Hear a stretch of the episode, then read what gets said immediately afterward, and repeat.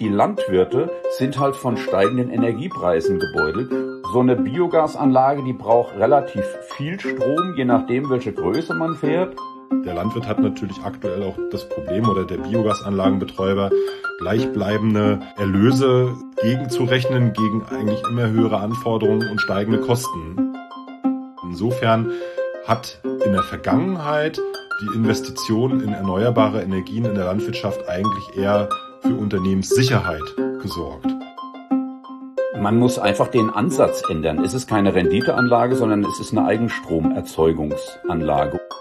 Prinzipiell ist festzuhalten, dass wir in der Landwirtschaft noch wahnsinnig viele Flächen haben, die jetzt gar nicht mal unbedingt mit dem landwirtschaftlichen Boden in Abhängigkeit gebracht werden. Guten Tag und herzlich willkommen zum PV Magazine Podcast. Ich bin Cornelia Lichner, Redakteurin bei PV Magazine.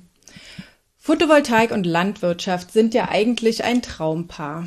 Die Photovoltaik benötigt große Flächen und viele Landwirte sind ja schon Profis, was die Energieerzeugung betrifft. Manche haben Biogasanlagen, manche bauen Energiepflanzen an, andere verpachten Dächter oder Flächen für Photovoltaik oder nutzen den Strom selbst. Aber manchmal kommen die beiden auch nicht so gut zusammen, dann hakt es vielleicht an regulatorischen Hürden und den Förderbedingungen, die sich über die Jahre geändert haben, oder es hängt an handfester Flächenkonkurrenz.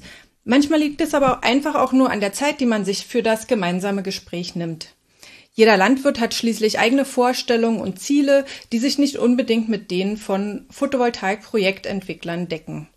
Deswegen will ich heute diskutieren, was erwarten, ja was benötigen Bäuerinnen und Bauern von Vertretern der Photovoltaikbranche, wo liegen die Probleme heute und wie kommen die beiden Seiten ins Gespräch, um gemeinsam Lösungen zu finden. Dafür habe ich zwei Gäste eingeladen. Markus Vogt ist Agraringenieur, der für eine der größten Landwirtschaftsmessen der Welt arbeitet und dort als Projektleiter den Zweig der Energieversorgung als eingebettete Messe betreut.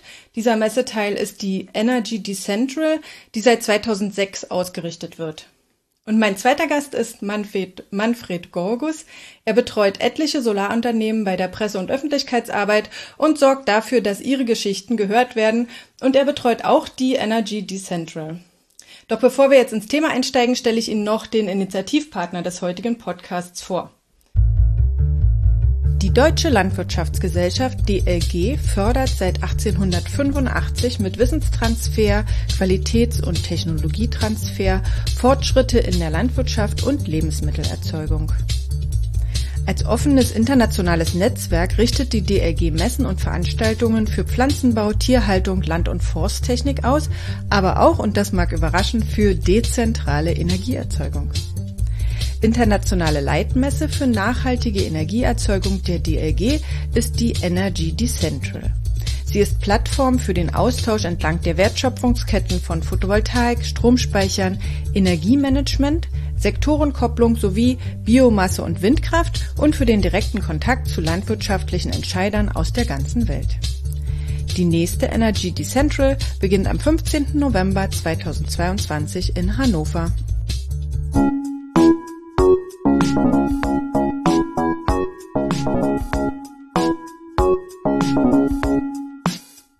Heute im PP Magazine Podcast die Solarbranche im Gespräch mit der Landwirtschaft. Lassen Sie uns starten. Herr Gorgus, Sie sind in der PV-Branche verwurzelt und Herr Vogt, Sie sind Agraringenieur, Agrarökologe sogar. Welche Missverständnisse mussten Sie erstmal ausräumen, als Sie sich kennengelernt hatten? Ach, ähm, so viele Missverständnisse gab es eigentlich gar nicht, aber es gab eine ganze Menge Verwunderung, weil ich 2018 das erste Mal mit einem Kunden aus der Speicherbranche auf der Messe war, auf der Energy Decentral, ähm, respektive Eurotier. Und mich hat damals überrascht, dass die Präsentation also, dass die Photovoltaik eigentlich kaum sichtbar war, weil die Photovoltaik ja eigentlich äh, originär seit 2004 ganz stark in der Landwirtschaft vertreten ist. Und äh, ich hatte dann mit dem äh, Markus Vogt darüber gesprochen. Es kam dann auch äh, irgendwie relativ schnell zu einer Zusammenarbeit, äh, weil man auf einer Linie war und so weiter. Und es hat sich herausgestellt, dass irgendwie die Landwirtschaft 2013 ähm, aus der ganzen Photovoltaik ja, aus der ganzen Photovoltaikbranche quasi ausgestiegen ist, ähm, weil die der Meinung war, das rentiert sich nicht mehr. Aber genau das war ja der Zeitraum, in der ähm, die ganze Branche, auch die Photovoltaikbranche, sich umgestellt hat von Renditeanlage auf Eigenerzeugung für die eigene Nutzung des Stroms. Und ähm, das ist auch irgendwie in der, ja, in der Agrarfachpresse nicht so aufgenommen worden. Es hieß dann irgendwann an einem Punkt, 2013 war das wohl, ähm, ja, das rentiert sich nicht mehr und so war das gesetzt. Ja, und dann trennen sich ruckzuck die Wege. Jeder geht zu seinem Tagesgeschäft nach. Die Anlagen liefen ja, die installierten. Und ähm, ja, so kam das wohl zustande, dass man da getrennte Wege gegangen ist. Ja, ich, ich kann mich da auch noch ganz bisschen dran äh, äh, erinnern, dass wir hatten uns auf dem Special getroffen, was wir seinerzeit dort ausgerichtet haben. Stimmt. Und ich denke, wir waren unserer Zeit immer so ein ganz bisschen schon voraus, weil wir eben anders als die, diese EEG, äh, sage ich mal, eingespeisten Projekte doch mehr auf das ganze Thema Eigenstrom abgezielt haben. Und äh, da kam dann der Manfred um die Ecke auch mit einem Unternehmen aus der Speicherbranche und das war wahnsinnig interessant gewesen, was die da auch schon angeboten haben für die Landwirtschaft, kam auch extrem gut an und die sind heute eben auch mit dabei, äh, sag ich mal, mit, ich glaube, 80 Quadratmetern sogar, ne? Ja, ja da, kann ich gleich äh, vielleicht auch noch mal was dazu sagen, sonst sind wir gleich im Thema drin. Es war ja so, ähm, dass mein Kunde damals einen Milchviehbetrieb ähm, mit Ferienwohnungen in ähm, Ostfriesland frisch mit einer Photovoltaikanlage ausgestattet hatte. Und ähm, das waren, jetzt muss ich überlegen, das waren, glaube ich, 60 Kilowattstunden Peak äh, Photovoltaikleistung auf dem Stalldach. Es war ein Betrieb mit 100 äh, Milchtieren, fünf Ferienwohnungen und die haben einen Speicher von 64 äh, Kilowattstunden installiert bekommen. Und das Interessante war, dass die damit quasi, also bis auf 80 Prozent Autarkie erreicht haben und natürlich total happy waren. Und dieses Projekt haben wir vorgestellt. Und äh, ich glaube, das haben wir am Tag zweimal gemacht oder dreimal, ich weiß schon gar nicht mehr. Und jedes Mal war es so, dass ich aus dieser Traube von Menschen, von Landwirten, die dann da standen, äh, so ein ganzer Klumpen auf uns gestürzt hat und gesagt hat, ja Menschenskinder, was? Ich dachte, das rentiert sich alles nicht mehr. Jetzt höre ich, das läuft alles wieder und so weiter. Dann hat mir denen kurz erklärt, wie es läuft. Interessant war, dass die meisten, mit denen man dann ins Gespräch kam, überhaupt nicht wussten, wie viel Stromverbrauch sie haben. Die mussten dann erst die Frau holen, die irgendwo anders war. Die wusste dann den Stromverbrauch und so weiter und so fort. Und dann hat sich halt rausgestellt, dass die meisten doch so zwischen 40, 50.000 Kilowattstunden im Jahr verbrauchen. Und ich meine, bei den heutigen Strompreisen ist das natürlich eine Hausnummer. Also wenn ich davon nur 30 Prozent mit einer Photovoltaikanlage selber erzeugen kann, ist das natürlich eine Zahl. In dem Moment, wo ich Tiere habe, das heißt, ich habe eine Lüftung, ich habe, weiß der Teufel was, also Markus, das weißt du ja besser, irgendwie Schieber, die da, äh, Rührwerke, keine Ahnung, für Gülle, hast du nicht gesehen. Es ist wahnsinnig viel Energie und auch die Landwirte sind halt von steigenden Energiepreisen gebeutelt. Und das war damals bei dem Installateur, also bei dem Betreiber der Anlage, so muss ich sagen, ja schon so, dass der äh, sich gefreut hat wie ein Schneekönig, dass er einfach 70 Prozent unabhängig war. Wir haben dann noch mal nach einem anderthalb Jahren so ein äh, Review gemacht und haben geguckt, wie das dann tatsächlich funktioniert. Und äh, der hat es tatsächlich bis auf 80 Prozent Autarkie geschafft. Und das ist natürlich eine super Sache, weil ähm, die Anlage, also das ganze System, sage ich mal, Anlage klingt immer so nach Photovoltaikanlage, das amortisiert sich auch sehr, sehr schnell. Aber hat sich denn nun seit 2013 die Situation verbessert? Wissen die Landwirte heute besser Bescheid? Äh, sorgen die dafür, dass sie selbst ähm, erzeugten Solarstrom bekommen? Ich denke schon. Also wir haben gemeinsam, also Markus und meine Person, wir haben wirklich viel gemacht von 2018 bis 2020. 2020 kam dann Covid, dann war das blöd, weil die Messe dann, da war dann unklar, ob die jetzt stattfindet oder nicht und so weiter und so fort. Aber ähm, es gab eine Pressekonferenz 2019 auf der Intersolar. Und da hatten wir sowohl die Fachpresse ähm, Solar, Strom geladen, als auch die Agrar ähm, Fachpresse. Und äh, beide, vor allen Dingen die Agrarfachpresse, also die waren sehr interessiert an dem Thema und haben das auch sofort aufgegriffen und haben das jetzt äh, weiter transportiert. Ich denke, da ist schon ein bisschen was passiert, ja. Die Geschäftsmodelle, die haben sich Stück für Stück geändert und die sind halt weg von diesem rein EEG eingespeisten äh, Solarstromvertriebsmodell eben hin zu Eigenstromprojekten, hin zu mehr Beteiligung und mehr Energieautarkie, die natürlich auch gerade jetzt ganz aktuell natürlich extrem gefordert wird, nicht nur von politischer Seite aus. Und äh, wir hatten so 2017, 2018 auch zu der Messe, dieses Jahr mal alle zwei Jahre die Messe, eine Umfrage gemacht, auch bei unseren äh, Kunden, bei den Besuchern, die da so auf der Messe sind. Äh, es ist zusammen mit der Eurotier ja auch eine sehr große Messe. Wir haben ja äh, über 150.000 Fachbesucher aus der Landwirtschaft, nicht nur aus Deutschland, sondern eben aus, auch aus Europa und der Welt. Und da liegt der Anteil derer, die auch schon eine eigene PV-Anlage haben, natürlich irgendwo bei um die 30 Prozent. Ähm, bei der Energy Essential, man kann das immer so ein bisschen aufsplitten. Und äh, wir kommen so auf Zahlen, dass wir rein bei denen, die jetzt wirklich nur zu dem Energieteil der Messe kommen und wirklich nur aus dem Grund so um die 10.000 wirklich äh, Kunden haben, äh, zumeist Landwirte, die wirklich da ganz interessiert sind an dem Thema und tatsächlich auch eine Investitionsabsicht, äh, sage ich mal, haben, dort ähm, in Photovoltaik, aber auch in andere erneuerbare Energien natürlich auch zu investieren.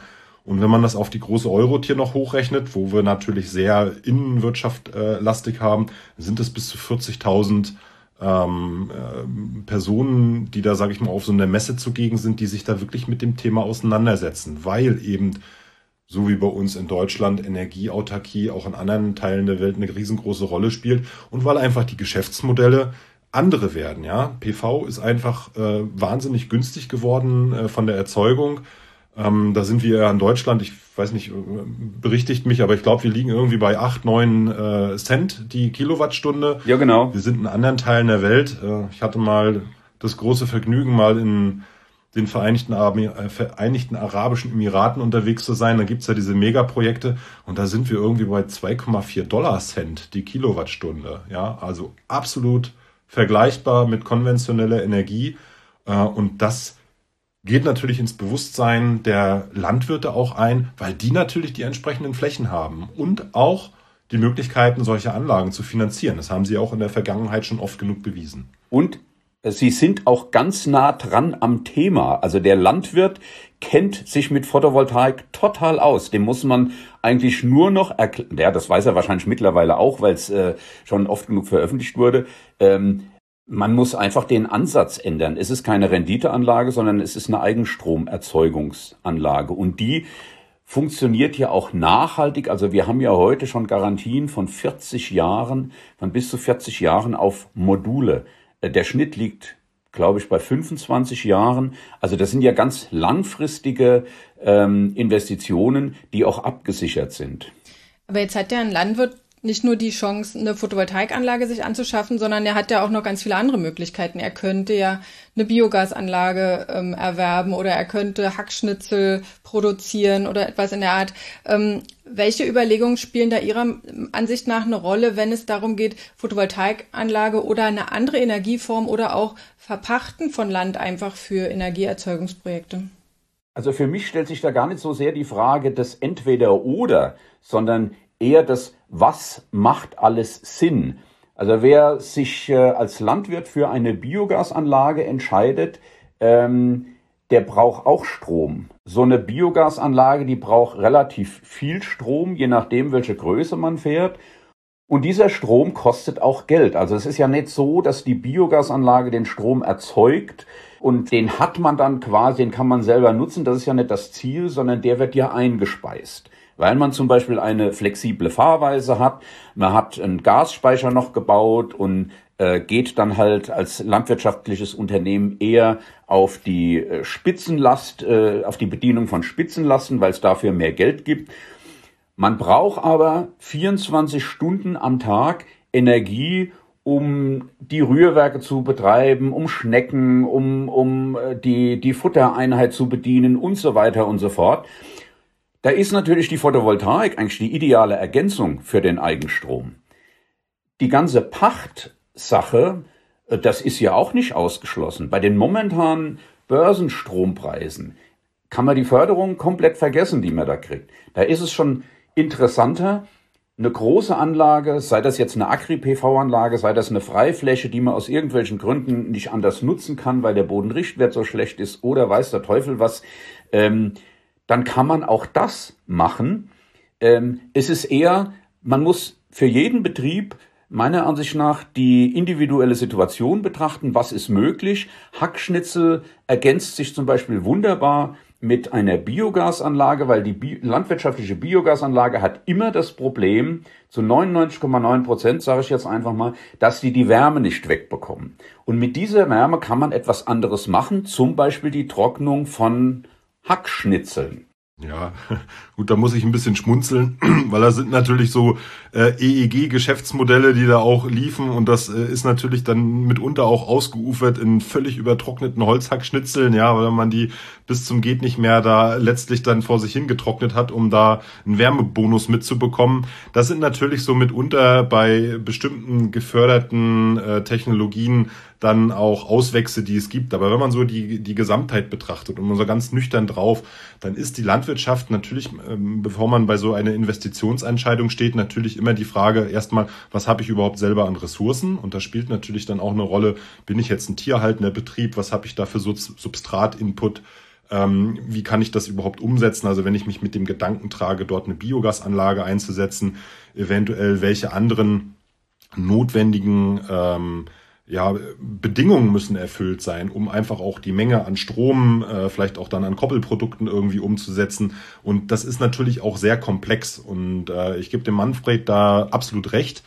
Ähm, über das ganze Thema Eigenstromversorgung von Biogasanlagen haben sich wahrscheinlich die wenigsten so richtig Gedanken gemacht. Aber bei dem aktuellen Strompreis, und da ist es ja wirklich so, man kauft ja eigentlich den Strom für die eigenen Anlagen eher ein, damit man den Rest dann nach dem EEG irgendwie teuer weiterverkaufen kann. Da ist natürlich bei 9 Cent äh, in Deutschland äh, Photovoltaikstrom das durchaus auch schon ein Geschäftsmodell, dort irgendwo die Kosten zu senken. Weil der Landwirt hat natürlich aktuell auch das Problem oder der Biogasanlagenbetreiber, äh, gleichbleibende ähm, Erlöse, sag ich mal, gegenzurechnen gegen eigentlich immer höhere Anforderungen und steigende Kosten des, äh, der Betriebsabläufe. Und äh, eine Biogasanlage schafft in der Regel ja auch deutlich mehr Energie als eine kleinere PV-Anlage. Also man steigt ja ein ab, ich sag mal 75 kW, diese kleinen Gülleanlagen, da ist man dann halt bei den tierhaltenden Betrieben. Wir haben auch Anlagen, die machen mehrere Megawatt an elektrischer Energie. Und das kann man natürlich auch bei einer Photovoltaikanlage skalieren, aber das eine schließt eben das andere nicht aus. Und genauso wenig wie beim Wind. Ähm, was das ganze Thema Pacht anbelangt, da ist es so, mh, hm, aus meiner Sicht, wir haben ja von den ungefähr 270.000 landwirtschaftlichen Betrieben, die wir in Deutschland haben, sind ungefähr die Hälfte wirklich voll erwerbstätig. Das heißt, die Hälfte davon kann auch wirklich von dem leben, was dort an äh, landwirtschaftlichen äh, Betrieb äh, beigebracht wird. Die andere sind äh, zumal kleinere Landwirte im Nebenerwerb und da sind die Flächen auch entsprechend kleiner. Da muss man sich natürlich dann die Frage stellen, brauchen die den Strom selber? Was machen die mit den Flächen? Das ist nicht vielleicht wirklich einfacher dort ähm, Flächen einfach zu verpachten und äh, an den Erlösen, die eben so ein Stromgewinn äh, mit sich bringt, partizipiert. Und das ist natürlich wahnsinnig interessant. Natürlich bringt das auch ein gewisses Spannungsfeld mit sich, weil entsprechend die Pachtpreise für normale Flächen dadurch natürlich auch in die Höhe getrieben werden. Also diese Diskussion, die haben wir natürlich auch äh, allgegenwärtig im Markt, aber es lässt sich nicht auflösen. Ja, der, der Energiehunger ist genauso da, als wenn man auch diese Teller-Tank-Diskussion irgendwo betreibt, ja, in die man sich auch schnell reinbegibt. Haben Sie auch schon mal gehört, dass praktisch ähm, Landwirte benachteiligt werden, wenn sie sozusagen Flächen für die Landwirtschaft pachten wollen, ähm, gegenüber ähm, Projektentwicklern, die die Flächen für Solarprojekte zum Beispiel pachten wollen? Ja, das gibt's. Natürlich gibt es das. Äh, auf jeden Fall, weil am Ende steht natürlich die Rendite da an, an erster Stelle und wenn deutlich höhere Pachtpreise für äh, den Hektar fruchtbaren Ackerland gezahlt werden können, ist das eine andere Sache. Äh, ganz interessant an der Stelle ist, dass auch da neuerdings das eine vielleicht das andere gar nicht mehr so zwingend ausschließt. Äh, da kommen wir dann, ich greife jetzt ein bisschen vor, in dieses ganze Thema Agri-PV, was ja jetzt auch jüngst von der Bundesregierung proklamiert wurde in einem Eckpunktepapier, dass man das deutlich ausbauen will. Ähm, diese Technologie bietet natürlich sehr wohl den Vorteil, dass man, äh, sage ich mal, neben der Energieproduktion auch gleichzeitig natürlich bei ausgewählten Pflanzen auch äh, weiterhin noch äh, die landwirtschaftliche Produktion sicherstellen kann. Dieses ganze Thema Agri-Photovoltaik ist ja auch noch nicht so ganz klar definiert, habe ich immer den Eindruck. Man, man verbindet, also jeder, den man fragt, verbindet das mit anderen Sachen. Manche sagen halt, okay, Photovoltaik auf dem Feld zusammen mit Feldfrüchten. Die anderen sagen Photovoltaik zusammen mit Stallhaltung, Tieren, äh, die irgendwie sich unter den äh, Photovoltaikmodulen aufhalten. Würden, was würden Sie sagen, wo passt es besser zu aus Ihrer Erfahrung? Zur Tierhaltung oder zur, ähm, zur Feldwirtschaft? Ja, aus meiner Sicht ist das Thema Agri-PV schon sehr stark eingegrenzt, also quasi ein eigenes Themengebiet bei der Photovoltaik, die eben nicht auf Freiflächenanlagen setzt oder auf Dachanlagen, also auf äh, Anlagen, die wirklich äh, komplett über die Fläche gehen, sondern tatsächlich in Kombination äh, mit dieser Zweinutzung, ja, also äh, die Stromproduktion und dann eben auf landwirtschaftlichen Flächen ähm, eben gleichzeitig auch noch die Landwirtschaftsproduktion. Und äh, da gibt's vielfältige Formen. Das reicht von riesengroß aufgeständeten äh, Systemen, wo man dann auch anschließend noch mit einem Mähdrescher drunter fahren kann. Ähm, meiner Meinung nach bei uns in den Breitengraden besser geeignet dafür, dieses ganze Thema Sonderkulturen, Obst, Gemüse, Weinbau. Ähm, und es gibt auch sicherlich äh, neuerdings so ein paar spezielle Formen, wo wir eben nicht mehr diese ähm, Überdachsysteme haben mit einer Lichtdurchlässigkeit, sondern auch äh, Formen, die eben dann vertikal ausgerichtet sind und eher als Windbrecher fungieren und ähm, ja, andere Vorteile bieten. Ja, aber sie haben alle eins gemeinsam und das ist äh, also für mich im Verständnis Agri-PV, dass man äh, neben der Produktion von Solarenergie eben auch die Produktion landwirtschaftlicher Produkte äh, parallel betreiben kann. Und Sie denken, dass die, ähm, dass die den Fokus, den die Bundesregierung darauf setzt und sagt, okay, wir wollen das fördern, dass das auch äh, gut ist in Deutschland? Ich persönlich spreche mich dafür aus, ja. Und äh, ich, ich denke, wir müssen uns im Rahmen der DLG dahingehend auch einmal positionieren. Ähm, aber wie gesagt, ohne das Thema jetzt Teller Tank aufzumachen, ähm, gibt ja auch schon eine ganze Reihe an äh, wirklich äh, ganz, ganz interessanten Ergebnissen zu diesem ganzen Thema. Und ich habe jüngst auch einen Kommentar äh, dazu geschrieben, in einem, bei, bei einem anderen Journalisten, sage ich jetzt mal vorsichtig, ähm, wo wir wirklich dieses, äh, dieses ganze Thema ähm, durchaus ein Potenzial auch beibringen können. Ja? Also es bringt natürlich konkret an dem Fall, wir überdachen jetzt eine Fläche von Weizen wahrscheinlich wenig. Da spielen Faktoren äh, eine wichtige Rolle, wie eben ähm, wie ist die Niederschlagsmenge? Also wie trocken ist ein Jahr? Ähm, sehr trockene Jahre haben eher einen positiven Ausgang auf die, äh, auf, den, auf die Ertragsverluste, weil die kann man theoretisch haben. Es kann sich aber eben auch in sehr trockenen Jahren umkehren, ähm, dass wir sogar eine Ertragssteigerung haben gegenüber, sage ich mal, äh, Flächen, die ohne Agri-PV auskommen. Also das ist sehr äh, divers. Fakt ist allerdings, dass wir bei den gängigen Getreidesorten, die wir so in Deutschland anbauen, in normal niederschlagsreichen Jahren eher mit einem Ernteverlust äh, rechnen müssen. Ich sag mal so um die 20 Prozent zeigen ziemlich viele Ergebnisse. Das müssen wir dann natürlich irgendwo ins Verhältnis setzen zu dem, zu der Landnutzungsrate, die man insgesamt hat. Weil man darf ja auch eins nicht vergessen. Man hat vielleicht 20 Prozent weniger Verlust, was in Anbetracht äh, der Rohstoffverteilung und der Preise natürlich auch ein, ein enormer äh, Anteil ist. Aber eben die Produktion von Strom und die hat ja letztlich auch einen Wert, die trägt dann dafür bei, dass insgesamt der Deckungsbeitrag doch am Ende deutlich höher sein kann.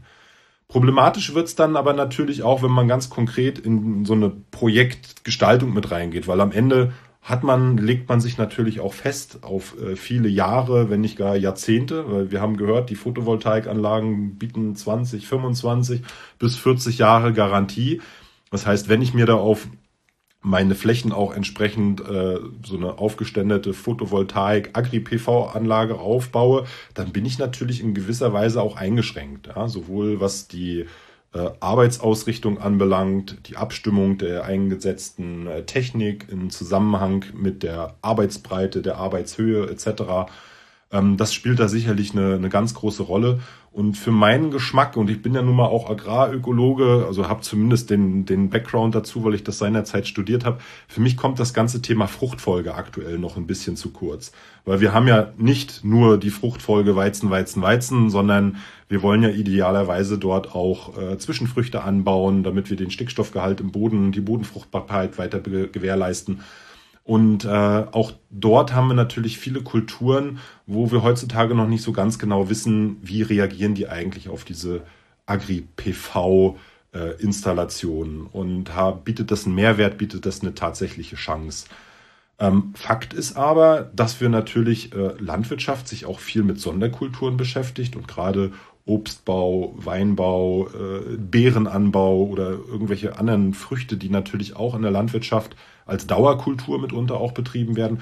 Dort haben wir teilweise Ertragssteigerungen, was die landwirtschaftliche Kultur anbelangt und eben einen positiven Zusatzeffekt, weil wir eben durch Beschattung, viele Pflanzen brauchen eben gar nicht die volle Sorte, ja, sind nicht wie bei Mais als C4-Pflanze, wo es wahrscheinlich nicht so gut angedacht ist, die zu beschatten. Die, da würden wir einen deutlich höheren Ernteverlust haben. Aber es gibt andere Pflanzen, die kommen mit Schatten sehr, sehr gut zurecht. Die sind eben Schattenpflanzen und haben gleichzeitig den Schutz vor Kälte, Hagel, Rege, wo, Regen, wo man sonst eigentlich sehr viel Aufwand betreiben muss, solche Pflanzen zu schützen. Und da kann man das perfekt kombinieren, meiner Meinung nach. Aber wir kamen ja ursprünglich von den steigenden Energiekosten für die Landwirte. Und da ist ja der Nachteil gerade bei, Agri bei größeren Agri-Photovoltaikanlagen, dass man den Strom meistens gar nicht selber nutzen darf. Also zumindest nicht nach deutschem Recht, sondern den praktisch ähm, über eine Ausschreibung äh, dann äh, an den Markt weitergeben muss. Ähm, wie, wie ist die, die Situation dort? Also ich meine, lohnt sich das dann für, ein, für einen Landwirt überhaupt, so eine Agri-Photovoltaik zu machen, wenn man dadurch nicht wirklich seine Stromkosten senken kann?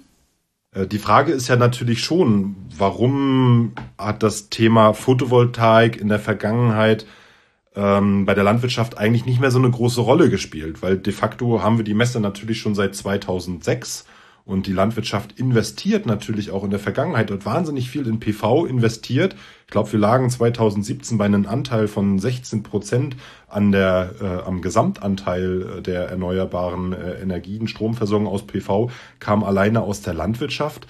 Das ist natürlich ein immenser Anteil. Aber es wurde eben auch sehr einfach gemacht. Ja, wir haben nach dem EEG gefördert, wussten wir ganz genau, okay, wir haben dann eine Fläche, wir knallen das Ding mit Photovoltaik zu äh, und wir haben dort letztlich unsere Stromproduktion, die wir uns äh, zu Geld machen können. Das war relativ einfach. Man hat sich in der Nähe irgendwo einen Solateur gesucht, der hat sich das so billig wie möglich da aufs äh, raufgeknallt äh, und fertig aus. Ich glaube, heutzutage sind wir an einem Punkt, wo einfach die Projekte viel komplexer geworden sind. Ja, wir haben Auswahl zwischen Agri-PV, mache ich eine Dachanlage, welche mache ich vielleicht auch dieses ganze Thema Floating PV, also habe ich vielleicht irgendwo ein Gewässer, was ich äh, zu meinen Flächen dazu zähle, eignen sich ja heutzutage auch hervorragend, um dort solche Anlagen zu installieren. Und dann eben auch das Zusammenspiel mit Speichern, wahnsinnig wichtiger Punkt, um eben auch die Eigennutzungsquote entsprechend nach oben zu ziehen.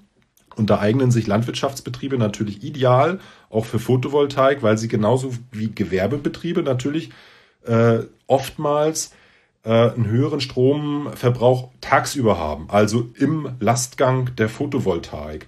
So, und dann haben wir jetzt auch natürlich zusätzlich das Phänomen, schaut man sich mal an der Landtechnik um, da kommen wir vielleicht eher dann zu so einer Agritechnika mit hin, ähm, was gibt's denn da alles am Markt? Wir haben heutzutage äh, Radlader, die elektrisch betrieben werden. Also da sind wir teilweise schon viel weiter als bei den ganzen Fahrzeugen und bei der Diskussion um Elektromobilität. Die gibt's natürlich in der Landwirtschaft auch schon seit, äh, seit geraumer Zeit und ist da sehr weit fortgeschritten.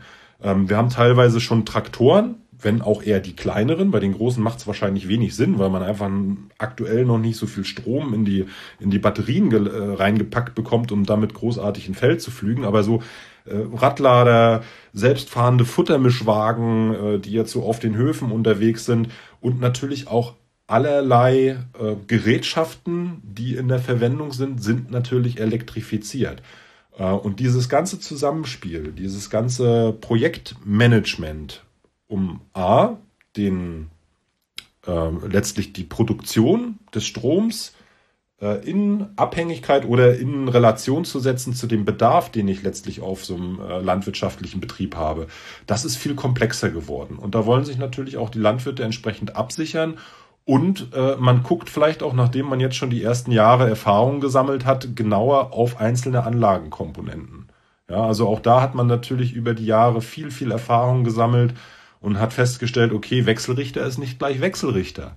Und welche Anforderungen muss er denn vielleicht auch mitbringen, damit ich äh, vielleicht doch auch meine Photovoltaikanlage mit Speicher gleichzeitig im Inselbetrieb fahren kann, um als unterbrechungsfreie Stromversorgung vielleicht dort irgendwie ein Backup zu haben. Ja, also all, all das sind einfach äh, ganz viele Aspekte, die äh, bei so einem Landwirt heutzutage, denke ich, eine wichtige Rolle spielen und wo einfach auch Beratung äh, benötigt wird. Und genau das kann man denen natürlich bieten. Und da reicht es eben nicht mehr aus, nur noch den billigsten Solateur vielleicht noch aus Polen zu nehmen, der einem da irgendwie äh, chinesische Solarmodule aufs Dach hämmert, von denen man noch nie gehört hat und eigentlich nicht so genau weiß, ähm, wie liegt man da am Ende gegenüber vielleicht qualitativ hochwertigeren Sortierungen.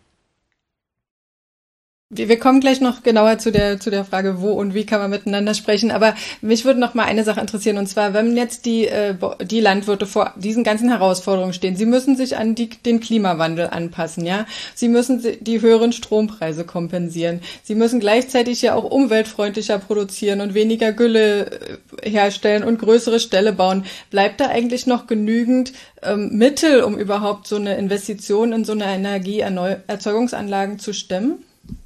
Ich äh, würde mal sagen, dass die Landwirte natürlich den unschlagbaren Vorteil haben, dass sie äh, zum, zumindest, wenn sie über den eigenen Boden verfügen, natürlich eine unschlagbar tolle Bonität gegenüber sämtlichen Banken haben. Und auch in der Vergangenheit war es natürlich so gewesen, dass man entsprechend auch, wenn die Projekte, die man dort angestoßen hat, entsprechend auch positiv äh, Rendite bringen, dass man da natürlich auch sehr interessante Finanzierungen mit auf die Beine gestellt bekommt, ja, weil man ja irgendwo über eine Kostenersparnis letztlich auch äh, über den, äh, sage ich mal, Anlagehorizont, über den Investitionshorizont dann natürlich auch einen äh, positiven ähm, ja, eine positive Bilanz natürlich erzielen kann. Insofern hat in der Vergangenheit die Investition in erneuerbare Energien in der Landwirtschaft eigentlich eher für Unternehmenssicherheit gesorgt.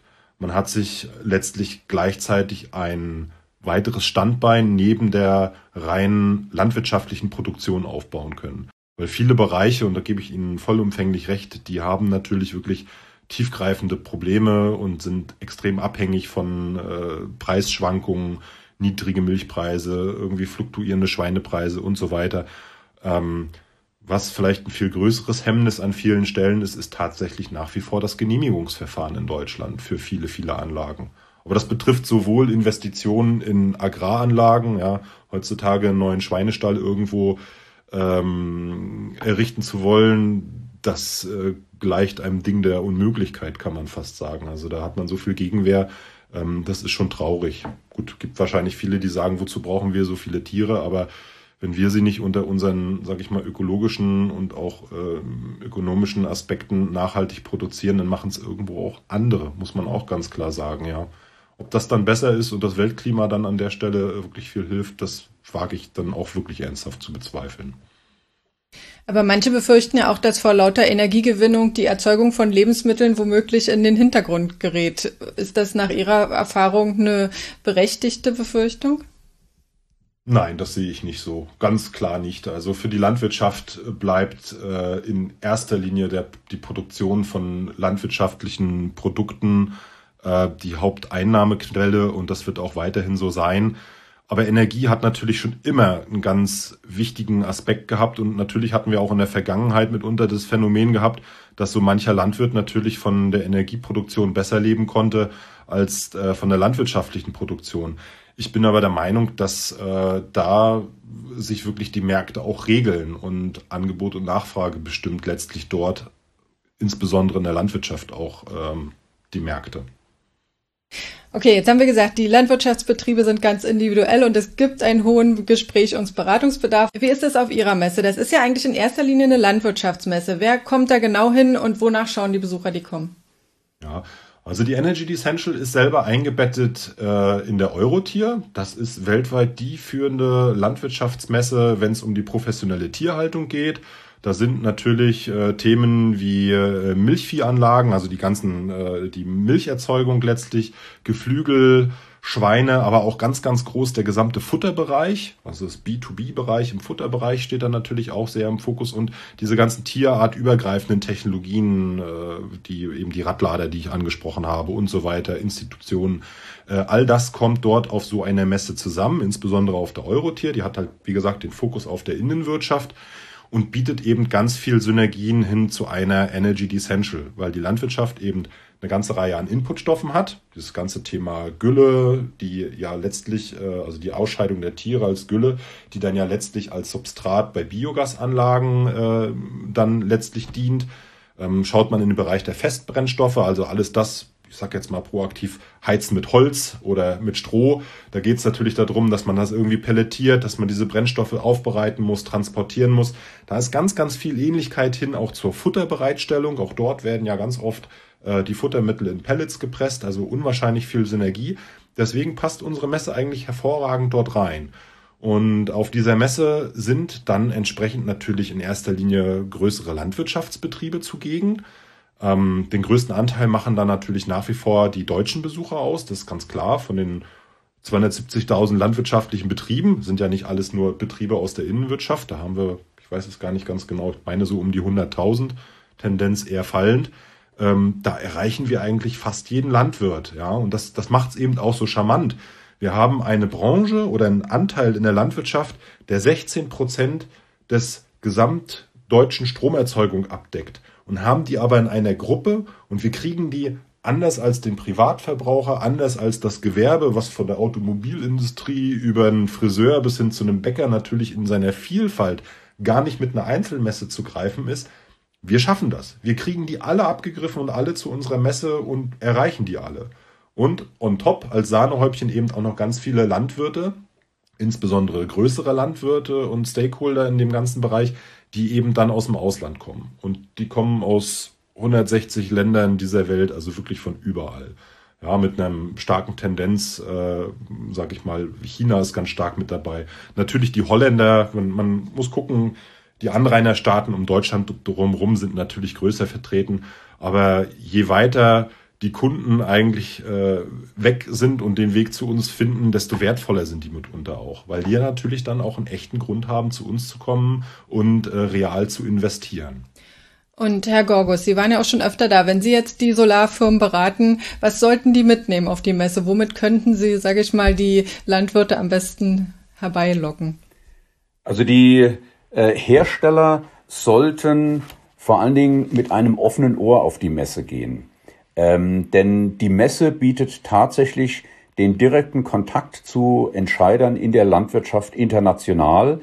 Ich kann mich erinnern, also wir hatten Kontakt mit äh, Südamerika, mit Frankreich, Niederlande, ähm, den nordischen Ländern, Südeuropa und ähm, Wer jetzt, äh, sagen wir mal, sich in der Landwirtschaft nicht so heimisch fühlt, äh, sollte mit seinen Produkten, mit seinen Features vielleicht auch auf Foren oder auf diesen Events vertreten sein. Kann man sich bewerben, kann man sich vorstellen. Und ähm, das hat also bei meinem Kunden super geklappt. Also daraus sind unheimlich viele Kontakte entstanden. Und ich denke, der direkte Kontakt zu den Entscheidern in der Landwirtschaft ist wichtig, ähm, auch um den Landwirten ähm, persönlich diese Features direkt zu vermitteln, die Produkte, Systeme, Dienstleistungen bieten. Dazu gehört jetzt zum Beispiel auch die Reinigung von, Photovoltaikanlagen, ein ganz wichtiger Punkt meiner Ansicht nach, denn gerade da, wo Tierhaltung und Photovoltaik zusammenkommen, ist eine regelmäßige Reinigung für eine kontinuierliche Leistung extrem wichtig. Und das sind alle Ele alles Elemente, die man dort auf dieser Messe vorstellen kann, meiner Ansicht nach besser als auf einer vergleichbaren Energiemesse, weil man da einfach zu weit weg von der Zielgruppe ist. Wir erwarten ja jetzt das Osterpaket der Bundesregierung. Die Ampelkoalition setzt auf drastische Erhöhung der Zubaumengen. Ähm, und wir hatten es ja vorhin schon angesprochen, es gibt ja auch ein bisschen Vorbehalte dagegen, ähm, noch mehr Flächen für die Energieproduktion zu nutzen. Aber es stehen gleichzeitig natürlich auch höhere Vergütungssätze im Raum. Also was würden Sie schätzen? Ist das eher so ein, so ein noch so ein Push zu mehr Photovoltaik in der Landwirtschaft oder äh, wer, wird sich da eher Widerstand formen und so ein bisschen äh, eine Gegenstimmung entstehen? Weil es geht ja auch darum, dass der Prozentsatz der Flächen, die jetzt einfach für Photovoltaik genutzt werden sollen, nach oben geht. Prinzipiell ist festzuhalten, dass wir in der Landwirtschaft noch wahnsinnig viele Flächen haben, die jetzt gar nicht mal unbedingt mit dem landwirtschaftlichen Boden in Abhängigkeit gebracht werden. Also Dachflächen, die noch nicht bebaut sind, Scheunen, wo noch keine Photovoltaikanlage drauf ist. Natürlich gibt es da regionale Unterschiede. Wenn ich durch Bayern fahre und äh, meinen Schwager besuche, ja, da sehe ich einen deutlich höheren Anteil an Photovoltaik, hat natürlich auch mit der ähm, Lichteinstrahlung, mit dem Ertragspotenzial zu tun, was wir dann entsprechend haben. Ja, das bietet sich sicherlich besser an. Aber äh, ich denke, wir haben da noch genügend ähm, Potenzial und Luft nach oben. Ähm, ich meine, der Herr Habeck, der hat in seinem Eckpunktepapier auch die Konversionsflächen mit angesprochen. Ja, also alle die, die man letztlich noch nutzen kann, wo eigentlich aktuell gar keine Landwirtschaft drauf betrieben wird. Das heißt, da ist eigentlich die ganze Diskussion um Tellertank obsolet, weil da muss man natürlich auch ins Verhältnis setzen, wie viele Flächen brauchen wir denn aktuell, um tatsächlich irgendwie nennenswert noch den Zubau von Photovoltaik zu erlangen. Ich meine, bei der Windkraft sind es irgendwie zwei Prozent Fläche, wo sich auch keiner so richtig was drunter vorstellen kann. Ja, das ähm, ich habe da so ein bisschen vielleicht auch einen anderen Blick auf diese zwei Prozent. Aber äh, natürlich ist es bei der Photovoltaik ganz ähnlich. Und ich glaube, wir müssen gar nicht unbedingt die, die Diskussion drauf machen, dass wir dort in diesen Verdrängungswettbewerb mit reinkommen. Ja, da gibt es genug Potenziale, die sich anbieten in der Landwirtschaft. Äh, und äh, da gibt es genügend Flächen, die man da entsprechend mit Projekten wunderbar mit Photovoltaik auch noch unterlegen kann. Okay, also eher nicht mit so viel Widerstand aus der Landwirtschaft zu rechnen, sondern lieber mit neuen Schub äh, dass da sozusagen ja. noch mehr gebaut werden kann. Ich glaube halt auch, dass die, die Struktur in der Landwirtschaft äh, sich gewaltig verändert. Ich habe mir gerade heute mal da die, die Zahlen geholt. Also 2020 waren das noch äh, 263.500 Betriebe. Das ist gegenüber 2010 ein Rückgang von 12 Prozent. Die bearbeitete Fläche ist im gleichen Zeitraum aber nur um ein Prozent reduziert worden. Das heißt, diese Betriebe, die noch übrig bleiben, die werden halt immer größer. Die haben einen größeren Energiebedarf, die sind betriebswirtschaftlich besser aufgestellt ähm, und von daher haben die meiner Ansicht nach auch einen anderen Kopf, gehe ich jetzt mal davon aus, dass die einfach unternehmerischer arbeiten und denken. Also in erster Linie, denke ich, muss die Sicherheit mit Grundnahrungsmitteln sichergestellt werden. Da ist überhaupt gar keine Diskussion darum, ja. Aber ich sehe da keinen Widerspruch zwischen der Produktion von Strom über Photovoltaik in der Landwirtschaft hin zu einer Produktion von landwirtschaftlichen Gütern. Dann möchte ich mich jetzt zum Schluss ganz herzlich bedanken, dass Sie sich die Zeit genommen haben. Und ich würde mich sehr freuen, wenn wir unseren Hörerinnen und Hörern ein paar neue Perspektiven und Anregungen bieten konnten. Das war der Podcast für heute mit Markus Vogt, Projektleiter der Energy Decentral und Manfred Gorgus, äh, Presse- und Öffentlichkeitsarbeit, Marketing und Kommunikation für Unternehmen im grünen Bereich. Vielen Dank an Sie beide. Vielen Dank. Vielen Dank. Sehr gerne. Falls Sie sich für größere gewerbliche Anlagen interessieren, möchte ich Ihnen auch noch unsere aktuelle Magazinausgabe vom März 2022 empfehlen, in der wir einen Marktüberblick für große Batteriespeicher haben. Haben wir ja gerade gehört, ist auch für die Landwirtschaft ganz spannend und auch über Pachtmodelle vielleicht. Ähm, in unserem Online-Auftritt unter www.pv-magazine.de finden Sie außerdem noch einen Themenschwerpunkt zu Agri-Photovoltaik, in dem wir Sie über aktuelle Entwicklungen auf dem Laufenden halten. Wenn Ihnen der Podcast gefallen hat, dann abonnieren Sie doch unseren Kanal oder liken Sie uns auf den Podcast-Plattformen. Und falls Sie zu diesem Thema noch Fragen haben oder uns Ihre Meinung mitteilen möchten, dann können Sie mit uns in Kontakt treten, indem Sie einen Kommentar auf der Webseite hinterlassen oder eine E-Mail schicken an podcast.pv-magazine.com.